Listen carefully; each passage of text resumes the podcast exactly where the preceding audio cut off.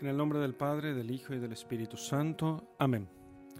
Muy bien, queridos amigos, vamos a hacer la lección divina de, del texto de San, según San Lucas, del Evangelio según San Lucas, capítulo 3, versículos 1 al 6.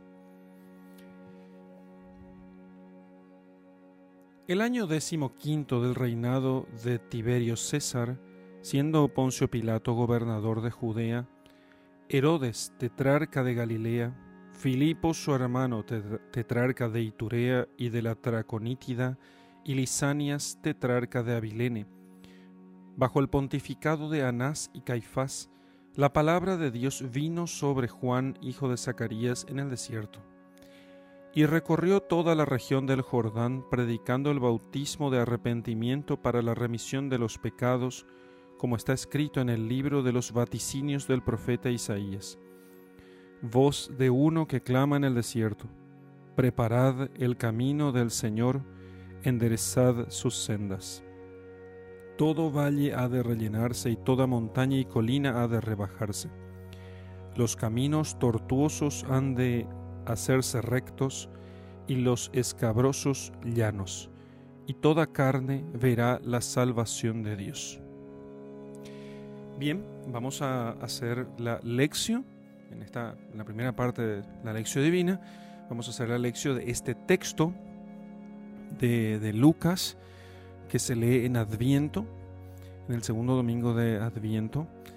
Y la primera parte del, Adviento es, habla sobre la venida del Señor, los últimos textos del tiempo ordinario. Lo digo esto para contextualizar eh, los textos de las últimas semanas del tiempo ordinario, 30 y a partir de la semana 33 más o menos, 34, comienza a hablarse del fin de los tiempos, del segundo retorno de Cristo, de la gran apostasía, eh, de las señales en el cielo. Eh, entonces todo eso va hablando. Y la, la, primera semana de Adviento habla de la segunda venida de nuestro Señor. Y luego comienza a hablarse, a, como a entremezclarse los textos y se habla de la primera venida del Señor, porque ciertamente la primera venida y la segunda venida tendrán muchos, muchos parecidos, muchos parecidos. Entonces, el, aquí tenemos nosotros el texto de San Lucas, ¿sí? El texto de San Lucas. Y comienza, podemos aquí hacer una división de este texto. Primero, la... Eh, tenemos la primera parte, que es acerca de la ubicación, la ubicación de este texto. Y esa ubicación es la ubicación temporal. El año decimoquinto del reinado de Tiberio César, siendo Poncio Pilato gobernador de Judea, Herodes de Iturea y de la Traconítide, Lisanias, tetrarca de Abilene. Bajo el pontificado de Anás y Caifás. Bueno, entonces pone aquí las autoridades civiles y las autoridades religiosas. ¿Quiénes son las civiles? Bueno, entonces bajo el reinado de Tiberio César, el reinado de Tiberio César, o sea, el reinado general. Primero hablamos del jefe total. ¿eh? Después, Poncio Pilato, gobernador de Judea, en nombre de, Roma. ¿eh? Tiberio, César, Tiberio César, el emperador romano. Poncio Pilato, gobernador de Judea, en nombre de Roma. Herodes, tetrarca, o sea, uno de los de, los reyes puestos por, por, por, Roma. Aquí tenemos entonces, eh, hay una tetrarquía entre tres eh, nobles, se distribuye toda la región donde viven los, los judíos. ¿Y quiénes son estos? Herodes para Galilea, Filipo para Iturea, Iturea y Traconítida, y Lisanias para Abilene. Ahora, acá tenemos, después de eso, ¿sí? después de eso, eh, claro, eh, eh, Poncio, Pilato es gobernador de Judea. Judea no tiene un rey, porque es el centro, y entonces Roma se reserva el dominio de, la capital de los judíos. Por eso entonces pone aquí estos cuatro jefes, ¿no? Eh, estos cuatro jefes. Bueno, de hecho yo dije tetrarca como tres, pero tetrarca es, eh, es cuatro. Así que Ah, aquí tenemos Poncio Pilato en Judea, Herodes en, Galilea, Filipo en Iturea y Traconítida y Lisanias en Abilene. Bueno, entonces ahora vienen las autoridades religiosas bajo el pontificado de Anás y Caifás. Hasta aquí nuestra la ubicación temporal. ¿Por qué es tan importante la ubicación temporal? Bueno, la ubicación temporal es muy importante porque estamos hablando no de una situación mitológica, no que los mitos sean malos, pero los mitos no son malos ni falsos. Los mitos son, eh, los mitos de todos los pueblos son expresiones simbólicas de la realidad puestas en una narración. Pero aquí no estamos hablando, estamos hablando de hechos históricos. Por eso Lucas, a quien le preocupa mucho la, ubicación histórica del, hecho de la redención, para indicarnos que la redención se dio realmente en el tiempo, en un tiempo y en un lugar, y entonces nos quiere poner aquí todas las referencias como para que podamos nosotros ubicar este hecho histórico tan importante que es la redención de los hombres. Entonces nos pone el tiempo, nos pone el tiempo de la autoridad civil, nos pone el tiempo de la autoridad religiosa y todo ello coincide. Y aquí tenemos a Anás y Caifás, que bajo el pontificado de Anás y Caifás.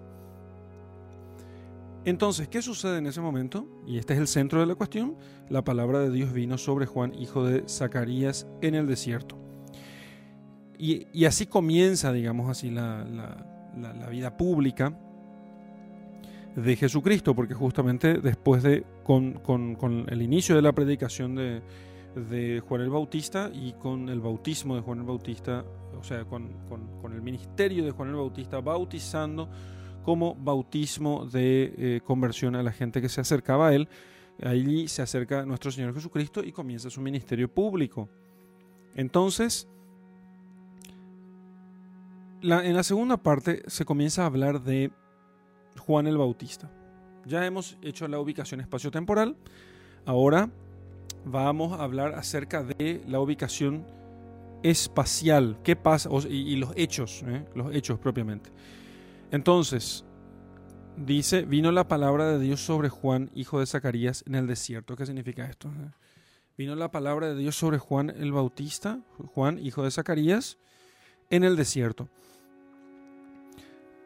Juan eh, había recibido, había entendido desde muy pequeño que, él estaba llamado a ser el precursor del Mesías y a preparar un pueblo bien dispuesto. Entonces Juan lo que hace es, entendiendo esa misión que él tiene, Juan se, em, se aparta, se aparta de, la, de las ciudades y va al desierto a poder hacer oración. Vean ustedes que estando en el desierto, haciendo oración, separado de todo, allí es donde Juan recibe la misión que él había de, realizar como precursor del Mesías, como precursor del Mesías. Notamos que Juan, aunque ya había recibido la misión, igual él se va al desierto y espera allí en el desierto recibir la misión que, que, él tenía para poder, eh, para poder justamente eh, ser el precursor. Quiero resaltar este tema del apartamiento de Juan el Bautista para que pueda comenzar su misión, porque no es poco, no es, eso no es poco importante. No es poco importante. Normalmente nosotros debemos meditar mucho en esto. Eh, vemos muy poca utilidad en la oración. Todos, todos, todos vemos muy poca utilidad en la oración. Nos parece que la oración sirve casi prácticamente para poder, como, como descarga emocional, de nuestras frustraciones y nada más. No, la oración es unión con Dios. Y cuando estamos hablando acerca de, eh, de misión divina, entonces solamente la oración nos puede unir suficientemente a Dios, y una buena oración por supuesto, como para que nosotros podamos realizar esa misión. Nuestro Señor Jesucristo también, también, no ejemplo de Juan Bautista, sino Juan Bautista ejemplo de nuestro Señor, ¿sí? aunque no lo, lo conocía como, como su primo, y ciertamente tenían relación, pero eso era la, idea de la preparación para, para, para, una misión importante dada por Dios estaba puesta en el corazón del pueblo de Israel. Y eso porque ya en el, en el pasado ha, sucedido lo mismo y era lógico, ¿no? Era lógico. Así que aquí, estando en el desierto, habiéndose apartado Juan de todos, él recibe la palabra de Dios, o sea, Dios le habla, a eso se refiere aquí, Dios le habla a Juan el Bautista. Y entonces comenzó, recién allí, comienza a recorrer la región del Jordán, ¿sí? Eh, el Jordán es un río que conviene mucho ver un mapa para esto, que va de norte a sur y eh, de, como, como siguiendo paralelamente al territorio, bueno, del actual Israel. Habría que ver siempre un mapa que fuera, que fuera de la Israel del tiempo de nuestro Señor, del tiempo de Jesucristo. Y entonces vamos a ver que desde el mar de Galilea baja el río Jordán hasta el mar muerto. Bien, entonces recorre la región del Jordán, al borde del Jordán va recorriendo y bautiza, aprovecha las aguas del Jordán para poder bautizar a los hombres. Recordemos el Jordán. El Jordán fue el último, el último límite que tuvieron que atravesar los israelitas después de su larga peregrinación por el desierto para poder entrar a la tierra prometida. Por eso que esta el inicio de la predicación por el cual los hombres pudieran entrar a la tierra prometida, que inicia en el Jordán, significa mucho. ¿eh? Eh, allí termina la peregrinación y entran a la tierra prometida. A partir de allí empieza nuestro Señor Jesucristo y Juan el Bautista y con ello empieza verdaderamente a estar entre los hombres el reino de Dios, la verdadera tierra prometida. Predicando el bautismo de arrepentimiento para la remisión de los pecados. ¿sí? Como está escrito en el libro de los vaticinios del profeta Isaías. tengamos en cuenta una cosa. Juan no remite los pecados, él no quita los pecados. Es el Cordero de Dios el que quita los pecados del mundo, no Juan. Pero él prepara al pueblo bien dispuestos para que entonces, arrepintiéndose de sus pecados, entonces pudieran recibir al Redentor. Porque está escrito en el libro de las profecías de Isaías. Cita. Entonces, Después de decir qué hace Juan, ahora en la tercera parte va a decir cómo esto que hace Juan cumple las profecías eh, que anticipan la venida, la venida del Mesías. Dice la profecía, voz de uno que clama en el desierto, preparad el camino del Señor, enderezad sus sendas. Todo valle ha de rellenarse y toda montaña y colina ha de rebajarse. Los caminos tortuosos han de hacerse rectos y, los escabrosos, los caminos escabrosos, llanos. Y toda carne verá la salvación de Dios. Y aquí termina la tercera parte. Bien, ¿dónde está esta profecía? Esta profecía está en Isaías 40, eh, versículos 3 al 5. ¿sí? 40 versículos 3 al 5. Allí está la profecía, la profecía. Voz de uno que clama en el desierto.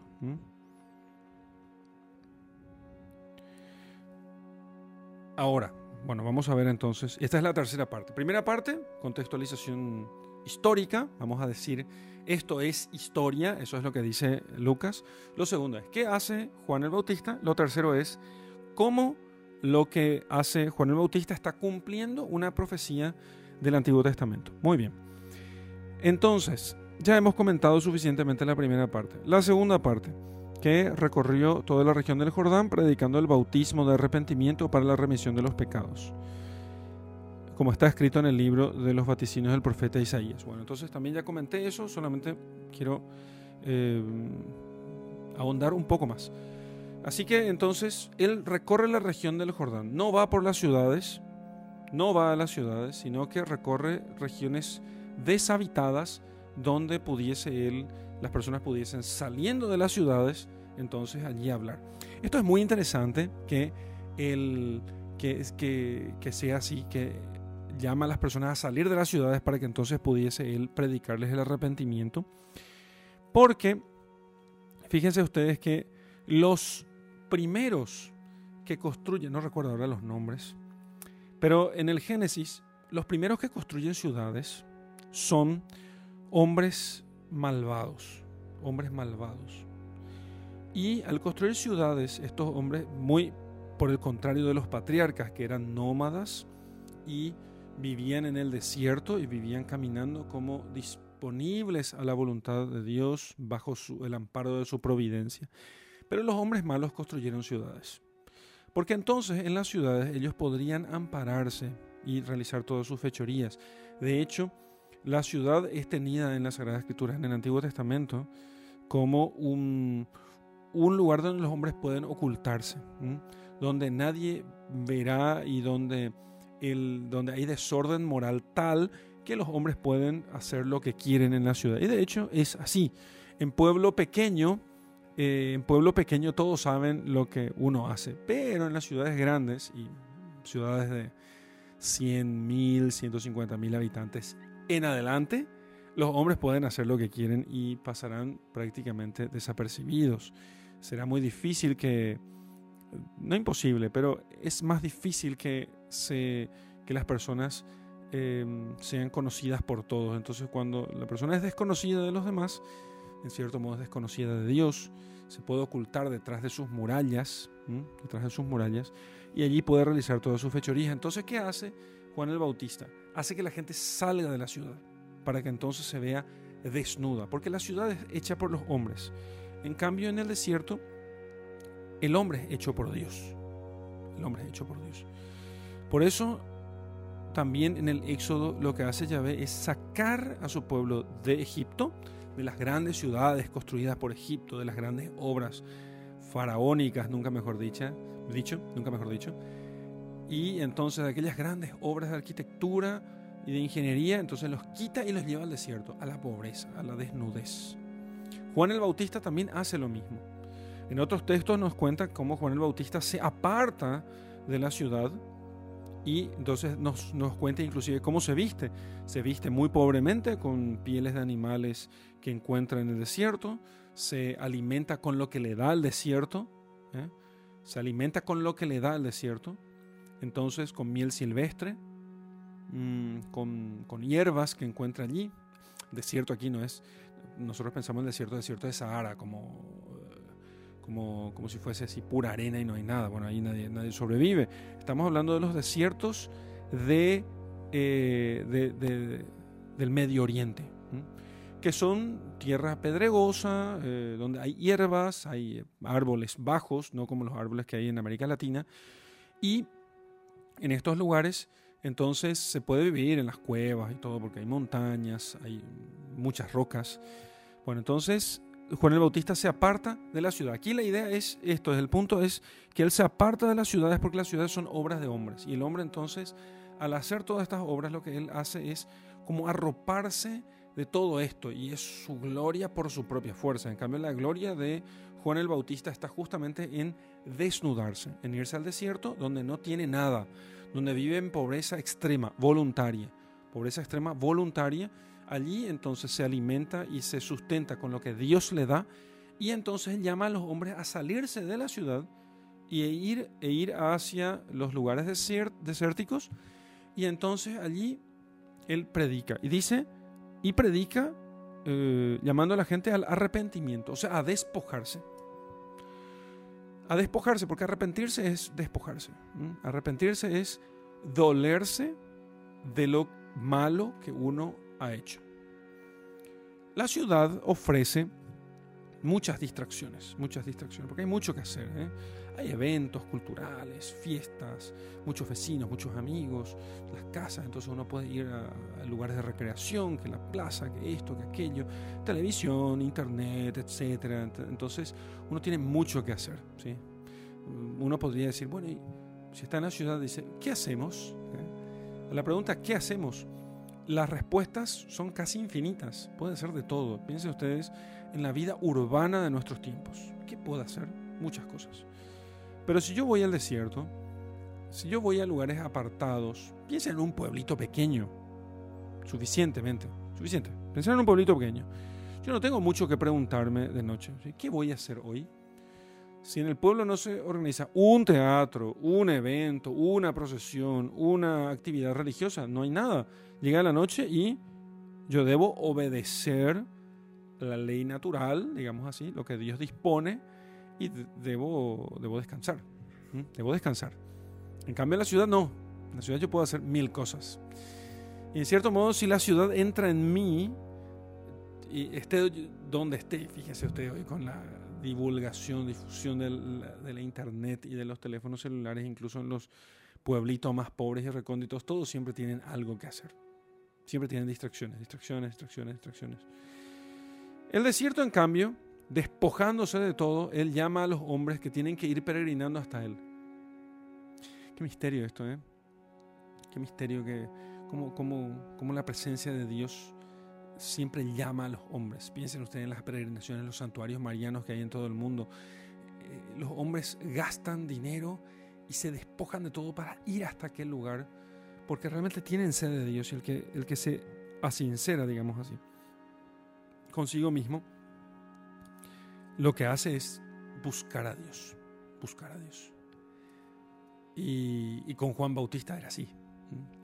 Entonces, era atractivo. Los hombres de oración son atractivos para las almas que buscan el bien. No para todos. O sea, no, eh, es, Así funciona el marketing de Dios, digamos así. Así funciona la estrategia de marketing. Dios muestra la vanidad de este mundo. Así funciona el marketing de Dios. Dios muestra la vanidad de este mundo. Y atrae los corazones no porque el mundo ofrece, atrae los corazones por lo que Él ofrece. Y entonces la gente iba de todas las ciudades, iba junto a Juan, iba junto a Juan. Movimientos de este tipo hubo muchas veces. Piensen ustedes, por ejemplo, en el movimiento de los mendicantes del cual nació el franciscanismo en el siglo IX, X. De repente la gente, o sea, San Francisco eh, fue el más famoso y el más santo de los mendicantes. Pero había muchísimos mendicantes, prueba de eso es lo que se llamó, la historia llamó después el capítulo de las esteras.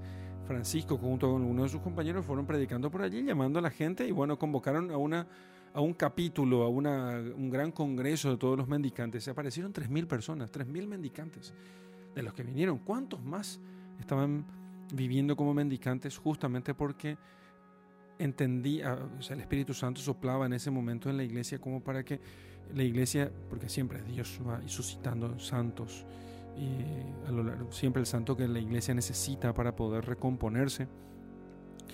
Y entonces eh, la mendicancia era el modo en ese momento de poder, de poder, y había gente que era mendicante de poder convertirse, ¿no? Y había gente que era mendicante temporariamente y otros que eran mendicantes toda la vida, dependiendo de lo que Dios inspiraba a cada uno. Entonces, en ese momento la gente era inspirada a ir junto a Juan el Bautista. Aquí en Ciudad del Este hubo un tiempo en que la gente decía, tengo que convertirme, me voy a un retiro. Entonces, claro, había mil personas de retiro cada fin de semana, en la época del obispo Livieres. Mil personas de retiro cada fin de semana, claro. Entonces, era un gran movimiento el tema de los retiros. La gente eh, convertía sus, sus, sus casas, sus quintas, sus balnearios en casas de retiro. Sus balnearios en casas de retiro. Era increíble. Entonces surgieron muchos movimientos, como 70, 60 o 70 grupos de retiro, grupos que predicaban, grupos misioneros de retiro, se llamaba una cosa así. Y bueno, y todo eso mm, quedó muy mermado, o sea, prácticamente anulado con la pandemia eh, del coronavirus a partir de enero de marzo del 2020. Lo dijo esto para dejar constancia aquí. Y era el modo como esto sucedía. Bueno, algo, algo similar pasaba eh, con Juan el Bautista. Algo similar pasaba con él.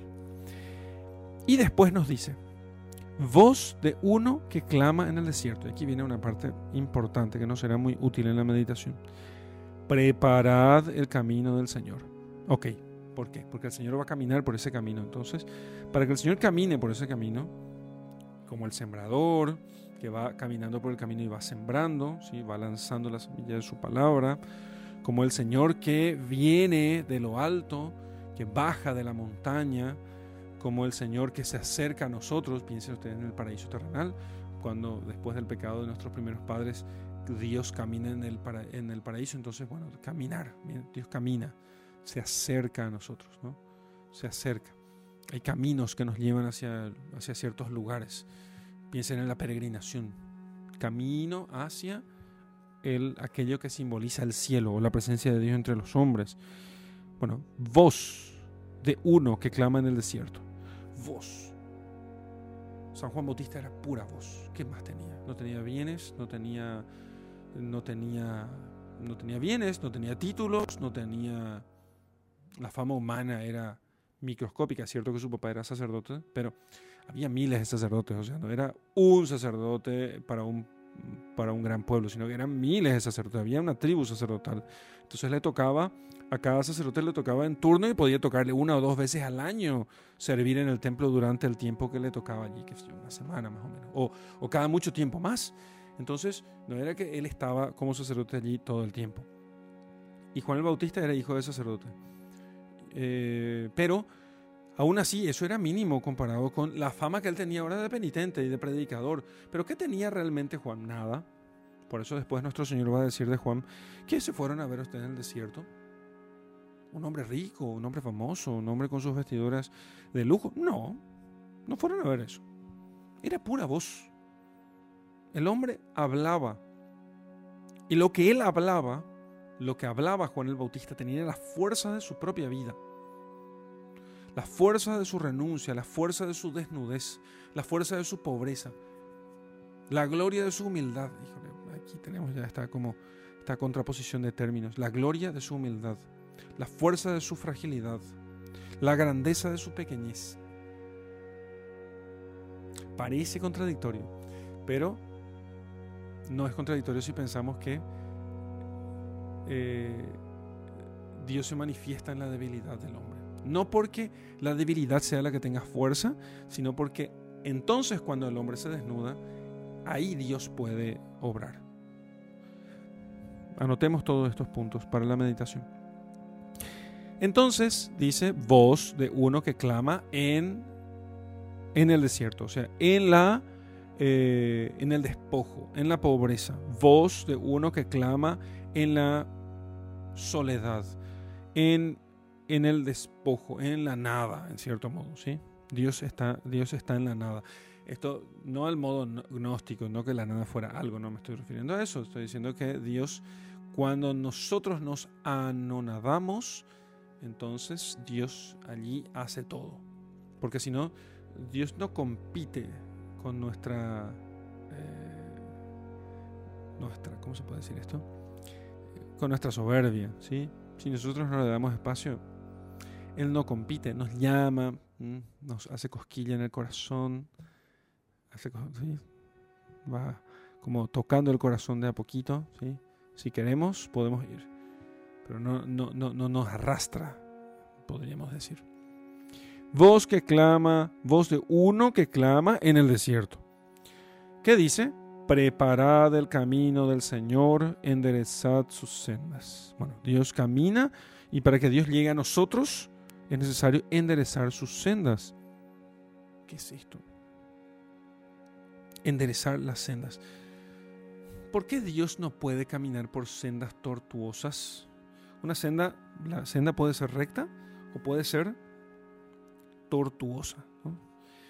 Entonces, una senda tortuosa es una senda que en la cual a veces miramos hacia el norte, a veces hacia el sur ¿eh? a veces hacia un lado, a veces hacia el otro, a veces hacia la izquierda, a veces hacia la derecha. Bueno, el hombre que, eh, el hombre que, está, que no está firme en el Señor, digamos, a veces mira hacia el bien, a veces hacia el mal. Solamente el demonio está completamente, completamente orientado hacia el mal. Definitivamente. Nosotros en esta vida no estamos así no estamos completamente orientados hacia el mal. Vamos entre el bien y el mal, digamos, ¿eh? continuamente.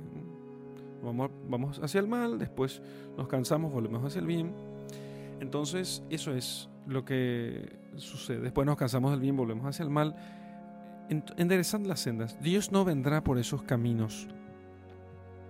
Es necesario que nosotros tracemos en cierto modo, digamos así, Dios debe venir por, la, por, un camino que venga directo. Yo no puedo hacerle a Dios, Dios no, no, no es tortuoso en su actuar. Su verdad, eh, Él es la verdad. La verdad no es tortuosa. La verdad no es tortuosa. Entonces, fíjense cuando Jesucristo va a hablar las cosas claramente. ¿sí? Llamará a los hombres a la conversión, les dirá que están pecando. No, no pone paños fríos a la situación de la, de la mujer adúltera. Dice, no, no vuelvas a pecar. Si, no quieres que te pase algo peor. Te salvo. Estás arrepentido, te salvo, pero no puedes vivir así. Entonces, enderezad sus sendas. Preparad el camino del Señor, enderezad sus sendas. Todo valle ha de rellenarse, toda montaña y colina ha de rebajarse. Entonces, ¿y qué es todo esto? ¿Qué es todo esto? ¿Qué son los valles y las colinas? En primer lugar, tenemos que decir nosotros que solo Dios habita en el, eh, solo Dios habita en la montaña. Pero los hombres también a veces, ellos mismos se hacen habitar en la montaña, ¿sí? Ellos hacen, se hacen sus casas altas, ¿eh? y entonces, eh,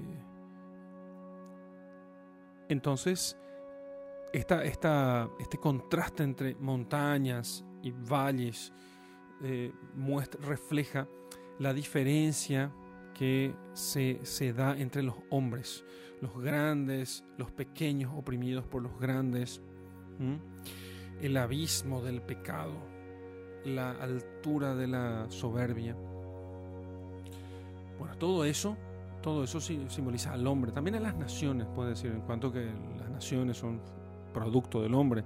Entonces, hay naciones, naciones gloriosas, hay naciones que son como están imbuidas, eh, están, perdón, están sometidas a gran miseria como grandes valles y abismos. Entonces, el, escenario de las naciones eh, es, no sé si alguna vez vieron estas imágenes tan bonitas, ¿no? donde uno ve eh, estos paisajes de montañas, donde uno ve muchos picos, ¿no? entonces picos altos, picos bajos, valles entre los picos.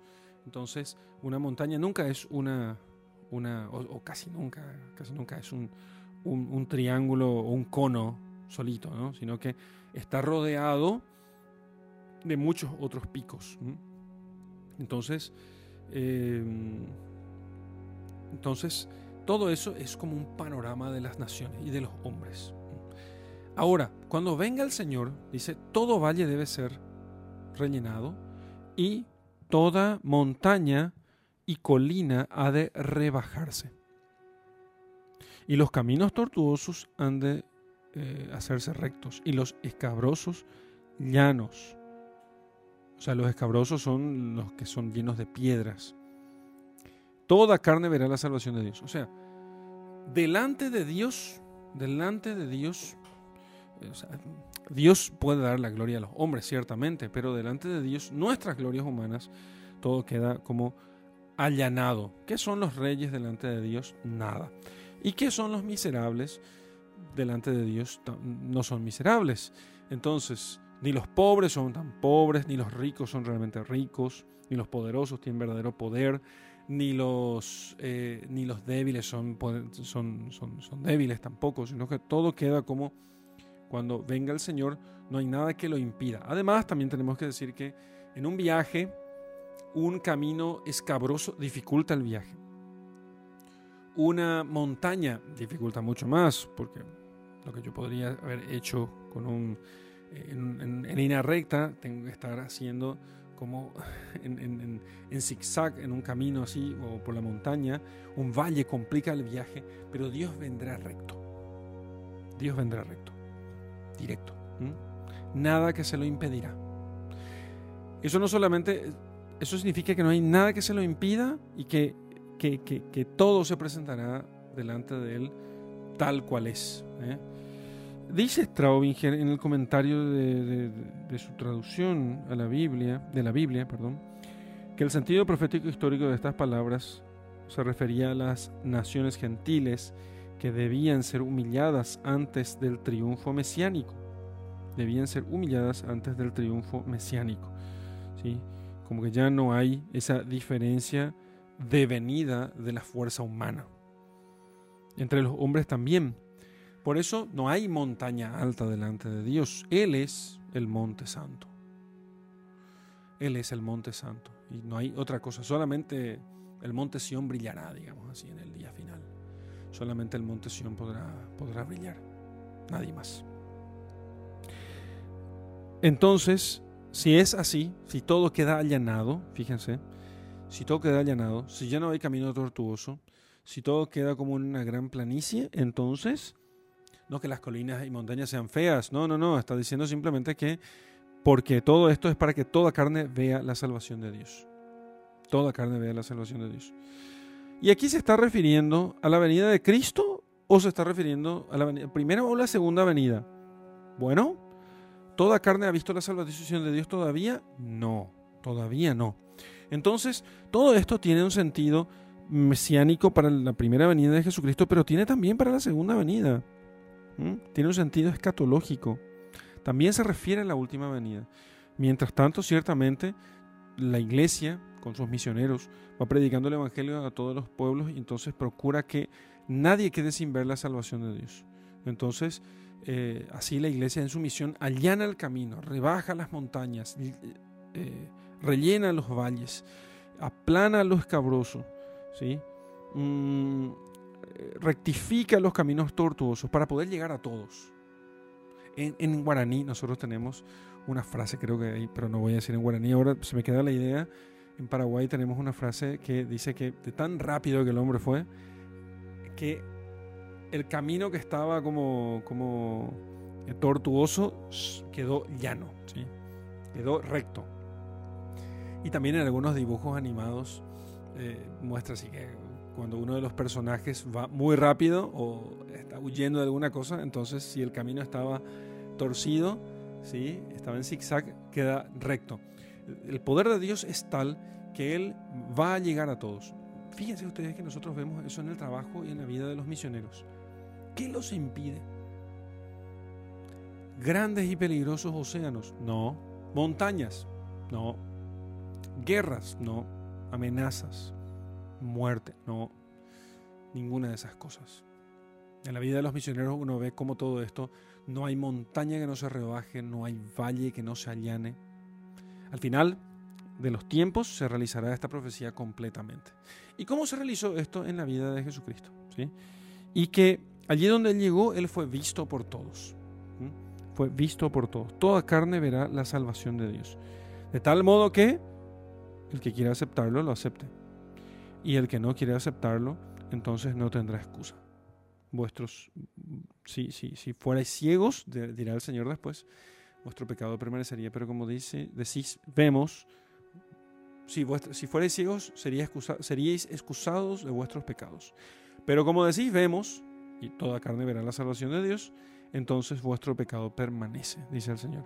Entonces, de tal modo que aquello, aunque el Señor ha venido en humildad, por eso quiso un precursor humilde, sencillo y despojado, y dirá después San Pablo que se anona, el Hijo, Jesucristo se ha anonadado a sí mismo, renunciando a su condición de Dios y haciéndose como uno de nosotros. Eh, entonces se hizo nada justamente para que podamos verlo. ¿Y cómo, cómo aparece? Parece como un niño, aparece como un niño. Tal modo que nosotros podamos verlo, tal, eh, verlo sin miedo. Entonces, hoy se presenta el Señor como un niño, como un ejecutado, como un condenado a muerte colgado en la cruz. ¿Quién puede tener miedo de acercarse así a uno? Porque no puede hacerte ningún daño. Un niño, no. Un condenado a muerte, Inocente encima, tampoco. Puede hacerte algún daño, ninguno. Podemos verle así a Dios o podemos verle en su segunda venida cuando vendrá como, eh, como juez de todos. No como en su primera venida cuando vino, ha venido como redentor. Y nosotros estamos todavía en ese tiempo en el que el Señor vino a nosotros como redentor. Bueno, hasta aquí nuestra lección.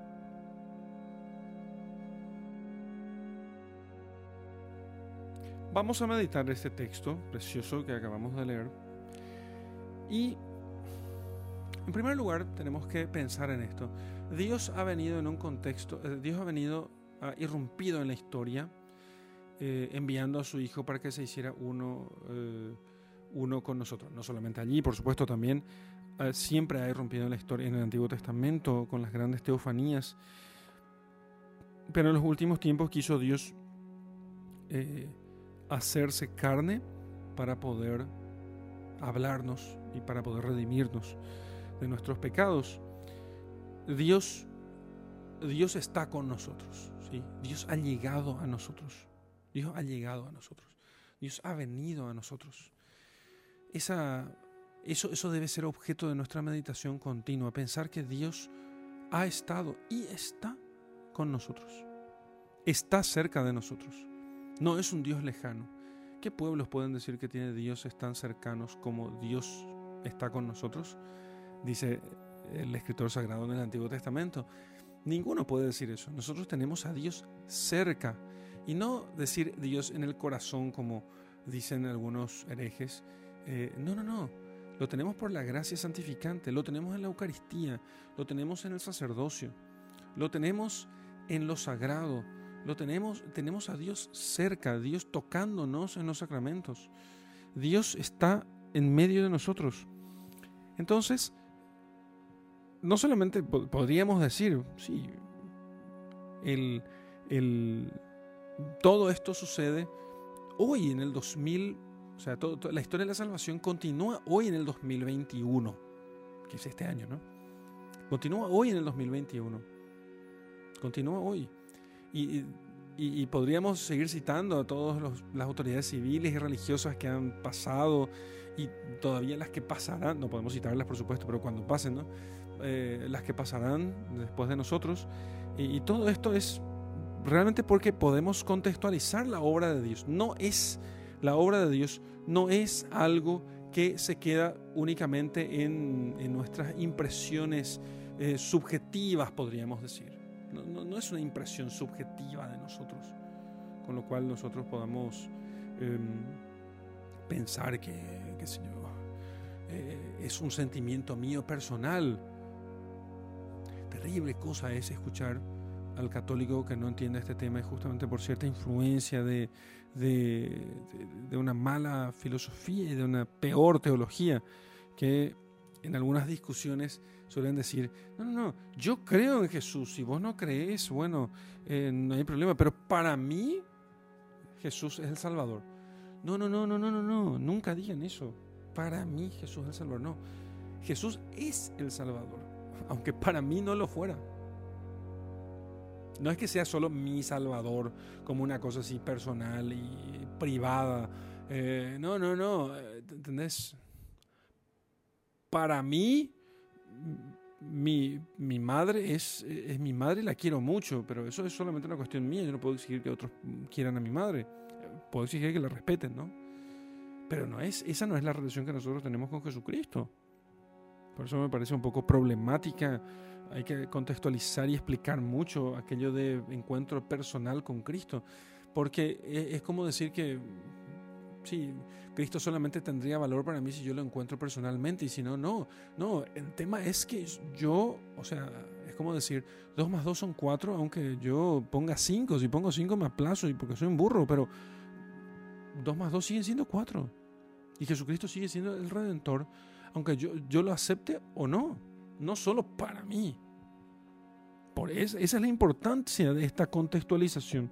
Y después de la genealogía de, Jesús, que está en el Evangelio de San Lucas, está unos versículos después. Nos está diciendo, esto hace parte de la historia. Hace parte de la historia. Hace parte de la historia humana. No es una narración mitológica. Es una narración histórica. Cristo es parte de nuestra historia. Por eso es ridículo aquello de decir... Em, Cristo, el Hijo de Dios, es parte de nuestra historia.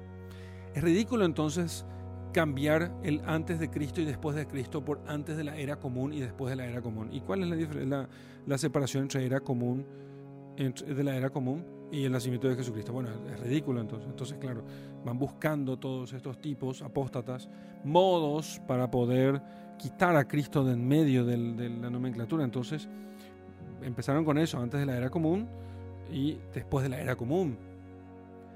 Me parece sobre todo hipócrita, ¿entendés? Hipócrita eso. El Hijo de Dios hizo parte de nuestra historia y hace parte de nuestra historia porque sigue, obrando y sigue enviando sus santos y sigue teniendo testigos, voces como, como, como la de Juan Bautista, porque se han multiplicado a lo largo de la historia muchísimos, muchos de ellos.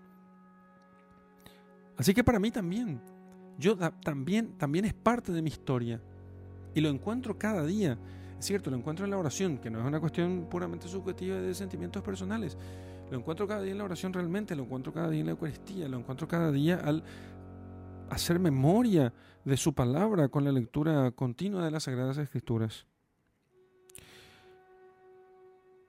Y cuando habla de San Juan el Bautista y dice que Juan el Bautista en el desierto le vino la palabra de Dios, de esto puedo meditar lo siguiente, otro tema de meditación.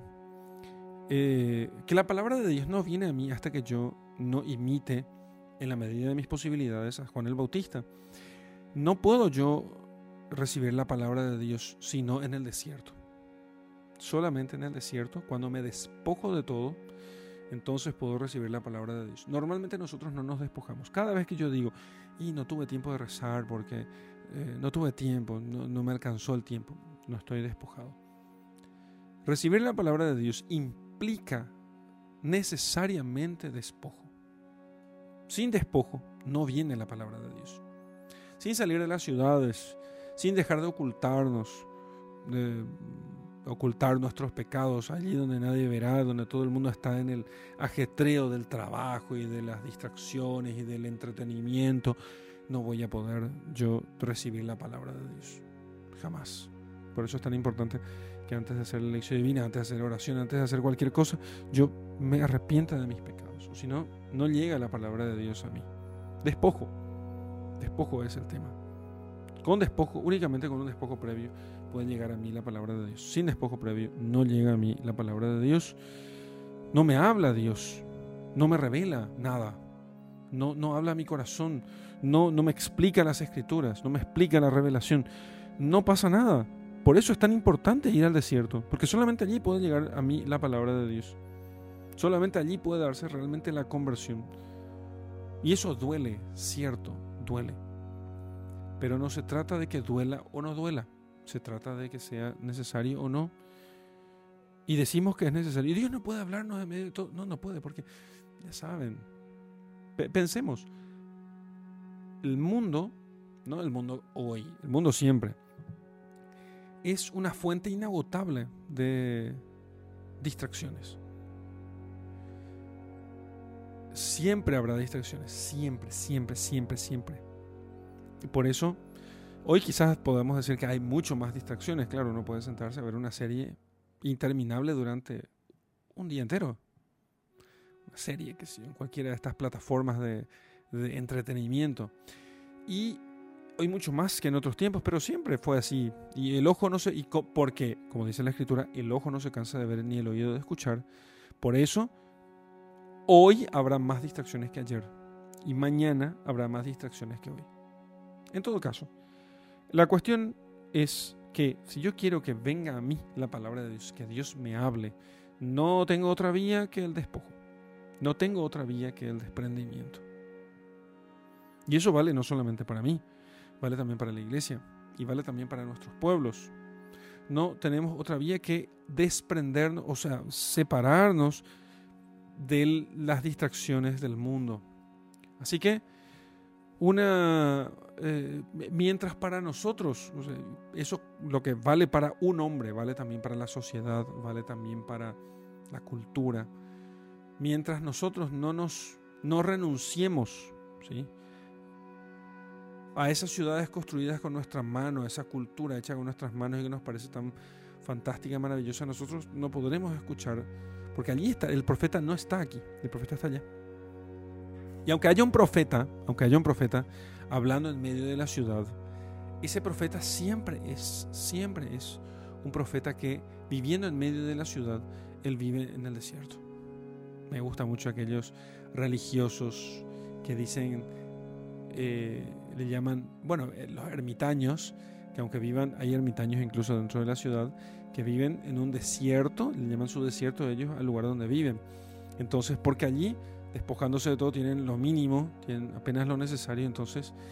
Yo no estoy diciendo que dejen todas sus casas, sus familias y se vayan al desierto. Digo que hemos de vivir en, en espíritu de desierto, de despojo, de desprendimiento, de pobreza, de anonadamiento para que venga a nosotros la palabra de Dios.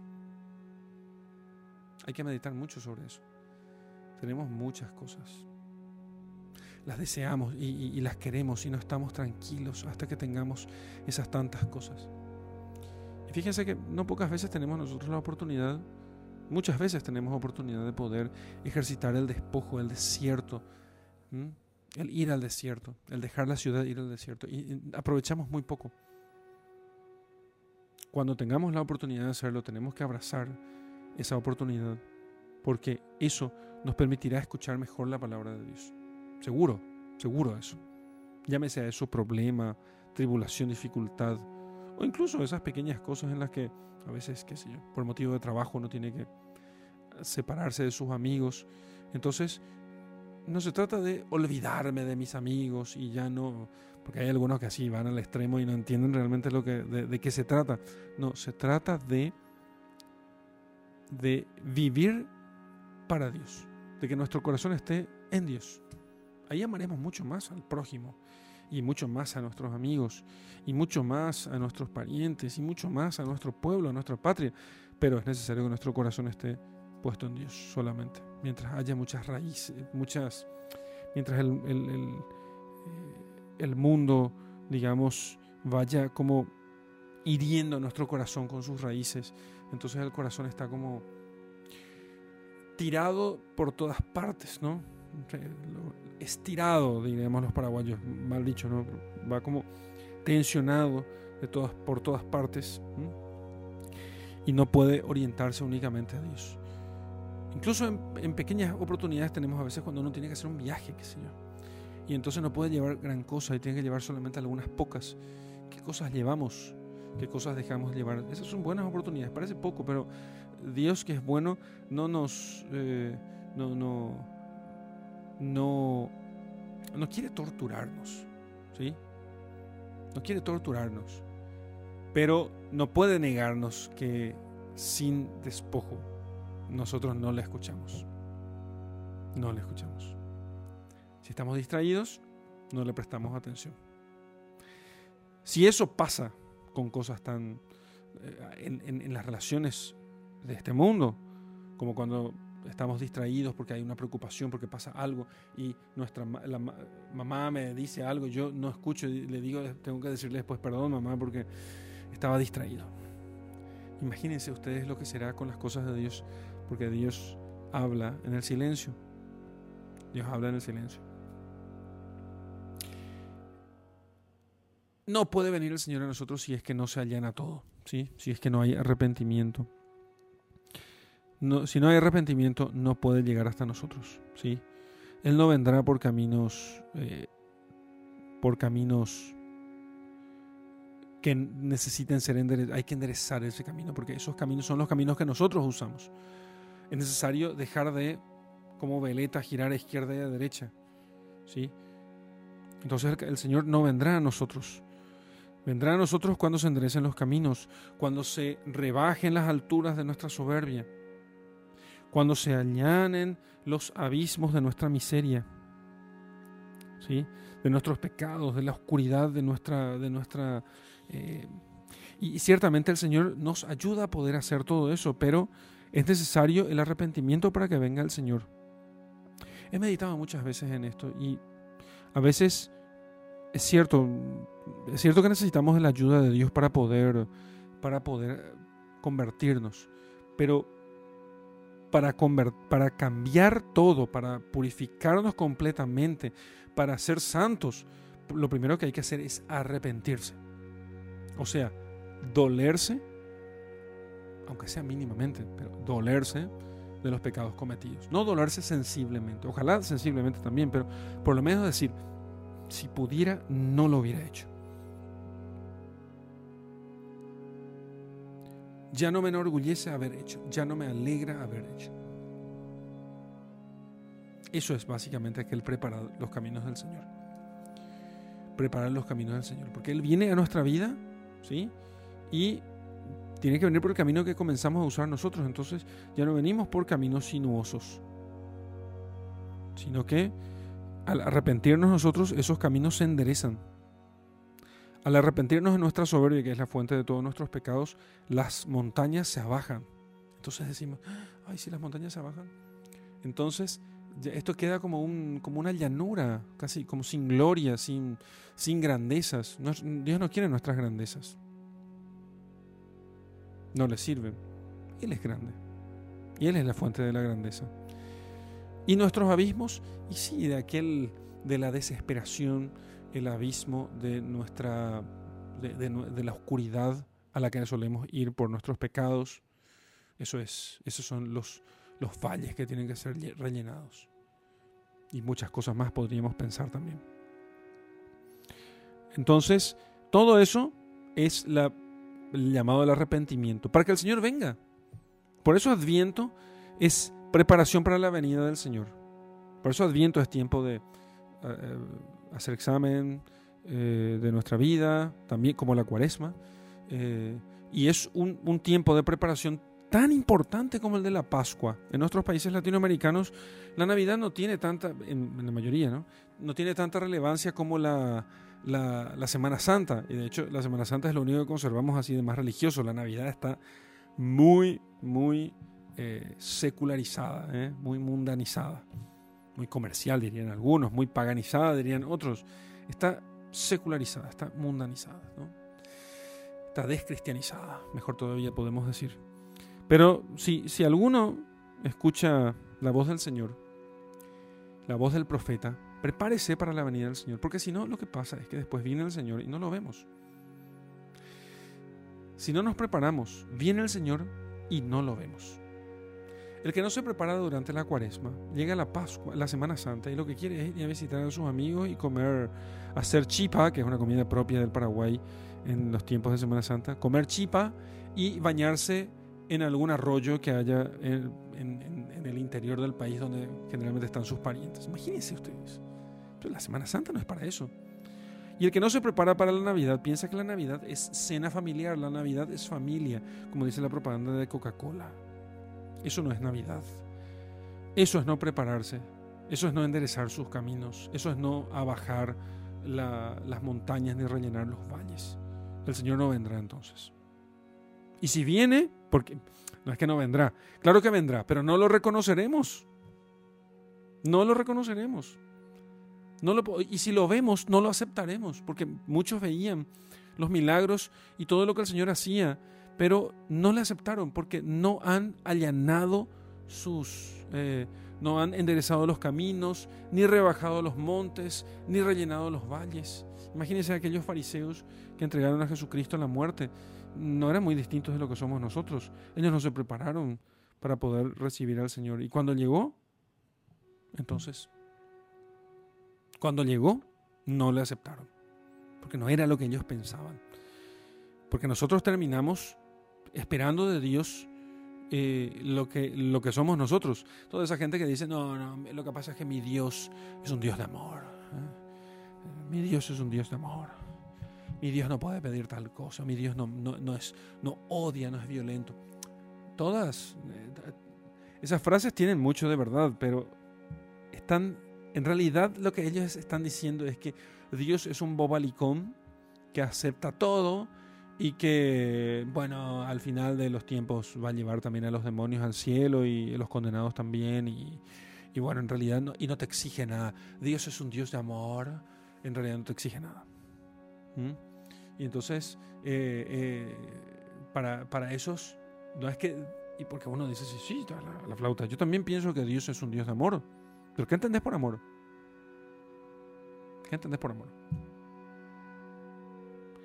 Entonces, y esos están, porque, porque son hippies, ¿entienden? Porque son hippies. Porque piensan que, eh, que debe ser prohibido prohibir, ¿entendés? Entonces, ellos piensan que Dios es así y lo hacen a Dios a su imagen y semejanza. No es que nosotros los hombres somos hechos a imagen y semejanza de Dios, sino que ellos hacen a Dios a su imagen y semejanza. Y algunos hacen a su Dios soberbio y otros hacen a su Dios oscuro y condescendiente con el pecado. Y otros hacen a su Dios a su manera. Dios no viene por allí, viene una parodia de Dios cuando no se preparan los caminos del Señor. Viene una parodia de Dios. Y si viene Dios, terminamos nosotros diciendo, tú no eres Dios, porque no es, el, no es mi Dios, porque mi Dios es un Dios de amor. ¿Eh? Una vez di una conferencia a unos padres en Brasil, y padres de familia, y les dije que no engañemos a la gente. No es cierto que Dios no castiga. Y le leí textos de la escritura. Le leí textos donde decía que Dios castigaba. Y ustedes saben que se levantó un hombre y me dijo, no, Dios no castiga. No puede ser padre, usted está mintiendo. No, pero la escritura le dice, le dijo, que Dios castiga. Hay que entenderlo bien. No, no, no, Dios no castiga. Estaba, el pobre estaba tan, traumatizado con la idea del castigo que eh, no aceptó. Entonces, al final terminó negando las escrituras y terminó negando la doctrina de la iglesia y terminó negando todo porque no, no quería aceptar que Dios castigaba. Y sí, Dios castiga. No deja de ser amoroso por eso, pero Dios castiga. No se parece a nuestros padres que muchas veces por, por eh, eh, sobrepasándose terminan siendo no buscando nuestro bien, sino descargando su propia, sus propias frustraciones sobre nosotros. Pero eso no significa que el castigo sea malo en sí mismo. ¿Entienden? Entonces, pero ¿qué pasa cuando nosotros no enderezamos los caminos del Señor? Entonces, cuando Dios se presenta y nos dice, mira, yo te voy a tener que castigar, si, voy a tener que castigarte si es que no te convertís. Entonces, terminamos diciendo, no, Dios no castiga, porque lo vemos a nuestra imagen y semejanza. Y muchos, empezando por Judas, esperaban que el Mesías fuese de otro modo, fuese un Mesías libertador político. Y no fue así. Y murió en la cruz. Y entonces la gente dijo, pero, pero no puede ser esto. No puede ser. Dios no puede morir. Dios no puede ser derrotado. Dios no puede ser eh, vencido. Ese Dios que yo tengo a mi imagen y semejanza no puede ser porque no se preparó los caminos del Señor. Pero los que se prepararon con el arrepentimiento, en su arrepentimiento, en su anonadamiento, en su desierto, ellos vieron al Dios que se anonada, al Dios que se, que se despoja, al Dios que se desprende, a ese Dios que se desnuda, que se humilla como Juan el Bautista, como ellos mismos. Esos que se humillaron para arrepentirse de sus pecados, esos cuando vieron la cruz dijeron, bendito sea Dios, mi, Señor mío y Dios mío. Señor mío y Dios mío. ¿Por qué? Porque ellos prepararon el camino del Señor. Porque sus ojos se limpiaron. Entonces tenemos que limpiar nuestros ojos con penitencia, con penitencia, con las obras penitenciales de siempre. ¿Cuáles son? Las de siempre. Ayuno, eh, limosna y oración. Ayuno, limosna y oración. No hay otro camino. Ese es el camino que nosotros hemos de seguir para poder y entonces toda carne verá la salvación de Dios. Fíjese, al final de los tiempos, todos verán la salvación de Dios. Pero no todos tendrán, reaccionarán igual. Algunos se, se entristecerán, algunos se llenarán de temor y otros se alegrarán. Algunos agacharán la cabeza y otros la levantarán. Algunos se intentarán ocultar, ya no podrán, y otros en cambio saldrán a su encuentro. Bien, hasta aquí nuestra meditación.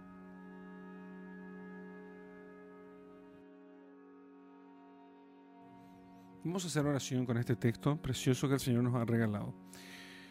En el nombre del Padre, del Hijo y del Espíritu Santo. Amén.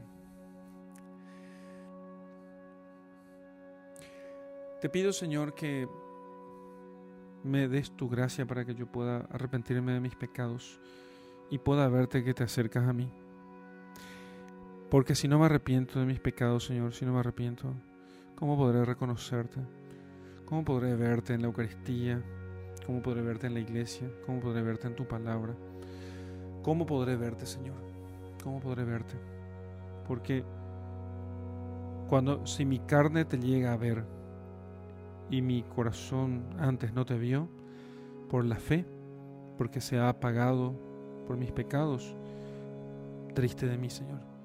Pero si mi carne ha sido sometida por el Espíritu y con mi corazón ya te veía, entonces, Señor, qué alegría la mía. Por eso, Señor, quiero pedir perdón por mis pecados. Pésame, Dios mío, y me arrepiento de todo corazón de haberte ofendido. Pésame por el infierno que merecí, por el cielo que perdí, pero mucho más me pesa porque pecando ofendí a un Dios tan bueno y tan grande como vos. Antes querría haber muerto que haberos ofendido, y propongo firmemente no pecar más y evitar toda ocasión próxima de pecado. Amén. Te invito, querido amigo, a que reces esta oración varias veces hasta que el Señor encienda en tu corazón la llama de la penitencia y entonces puedas eh, sentir que has pedido perdón de tus pecados de todo corazón.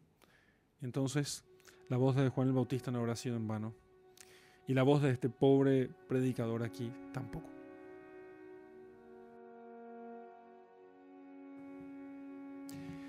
En la contemplación vamos a contemplar a Juan el Bautista predicando en el desierto, ¿sí?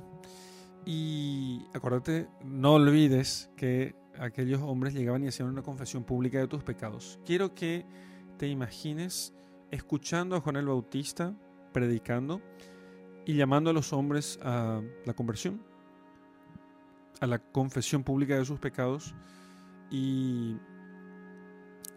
y tú estás en medio de la multitud, te imaginas que por impulso de la gracia salís de medio de la multitud y te acercás a Juan el Bautista y confesás allí tu pecado, tus pecados frente a todos los demás.